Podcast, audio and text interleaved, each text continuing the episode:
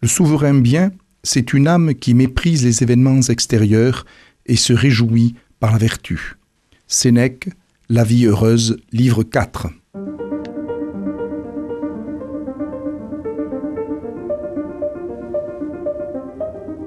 Les fenêtres de l'histoire avec Philippe Foreau. Lucius Aneius Sénèque, est un des grands esprits du premier siècle après Jésus-Christ. Il est originaire de Cordoue. Il est le descendant d'une famille d'Italiens installés euh, en Espagne romaine, et son père est d'ailleurs un rhéteur célèbre dans sa ville. Qui plus est, grâce aux actes des apôtres, nous rencontrons également un de ses frères, Galion, qui était proconsul d'Achaïe et qui, nous disent les actes, a rencontré Paul. Donc c'est un personnage issu d'une grande famille de notables de province, mais qui, dès l'adolescence, se rend à Rome pour perfectionner sa culture, ses études, et où il va entamer une carrière plutôt brillante d'ailleurs d'avocat. Mais également, il suit des cours de philosophie. En particulier, il suit les cours de stoïciens, les maîtres Attal, Sextius, un pythagoricien, Sotion, qui vont lui apprendre une réflexion sur la vie et sur l'existence que nous allons retrouver d'ailleurs dans une grande partie des œuvres et de la vie de Sénèque. C'est donc un homme qui est euh, multiculturel. Il vient de la province, il vit à Rome, il est avocat, euh, il est philosophe, et il veut également essayer d'entamer une carrière politique. Euh, de ce point de vue-là, euh, c'est d'abord un échec. En effet, l'impératrice Messaline, la première femme de Claude, pour des raisons d'ailleurs qui nous échappent quelque peu, le fait exiler en Corse. Ainsi, euh, c'est depuis l'île qu'il peut continuer à réfléchir sur les aléas d'une vie publique qui avait a priori mal commencé. Mais c'est vrai que son œuvre est extrêmement importante. Il écrit trois consolations, des traités sur la providence, sur la colère, sur la vie heureuse, sur les bienfaits.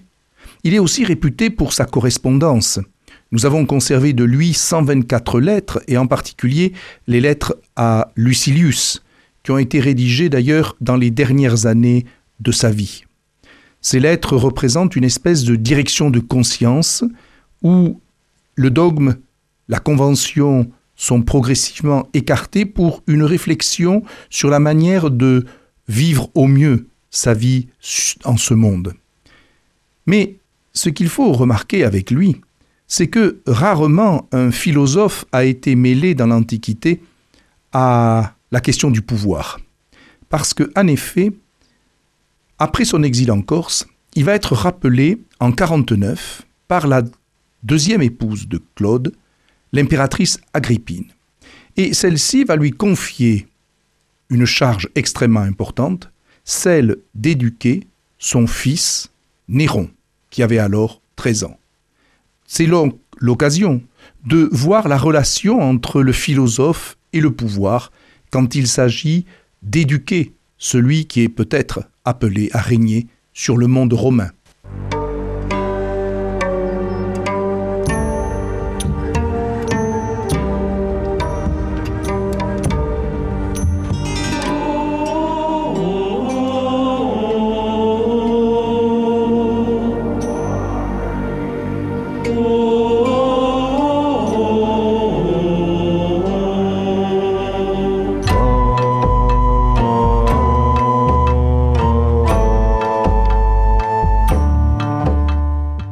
Quand Néron devient maître du monde romain, en 54, il n'a que 17 ans.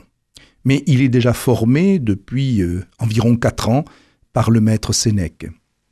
Mais celui-ci, euh, dès les débuts du règne, n'hésite pas quand même à essayer de complaire à son maître. En effet, il compose un texte qui, euh, je dirais, n'est guère philosophique, mais qui est une charge post-mortem contre Claude, c'est l'Apocolocatose, ce texte où Claude est reçu par les dieux après sa mort et où il est moqué pour euh, ses tares physiques et sa mentalité. C'est un texte de convenance qui est fait pour plaire à Néron et à Agrippine. Par contre, euh, dans les cinq années qui suivent, il va essayer effectivement d'exercer une influence sur son élève en essayant de lui apprendre la modération dans le pouvoir, à essayer aussi de lui apprendre cette philosophie du stoïcisme auquel lui-même a bu. Seulement le problème c'est que le prince euh, trouve son maître un peu pesant. Effectivement, cet homme qui euh, approche des 60 ans, eh bien, euh, devient de plus en plus une conscience que l'empereur tolère de plus en plus difficilement. Et d'ailleurs, Tacite, dans ses annales, nous relate la dégradation des relations entre Sénèque et son disciple. Ces relations se dégradent nettement à partir de 62, c'est-à-dire au moment où un des amis et soutien de Sénèque, le préfet du prétoire Burrus, meurt. Voilà ce qu'écrit Tacite.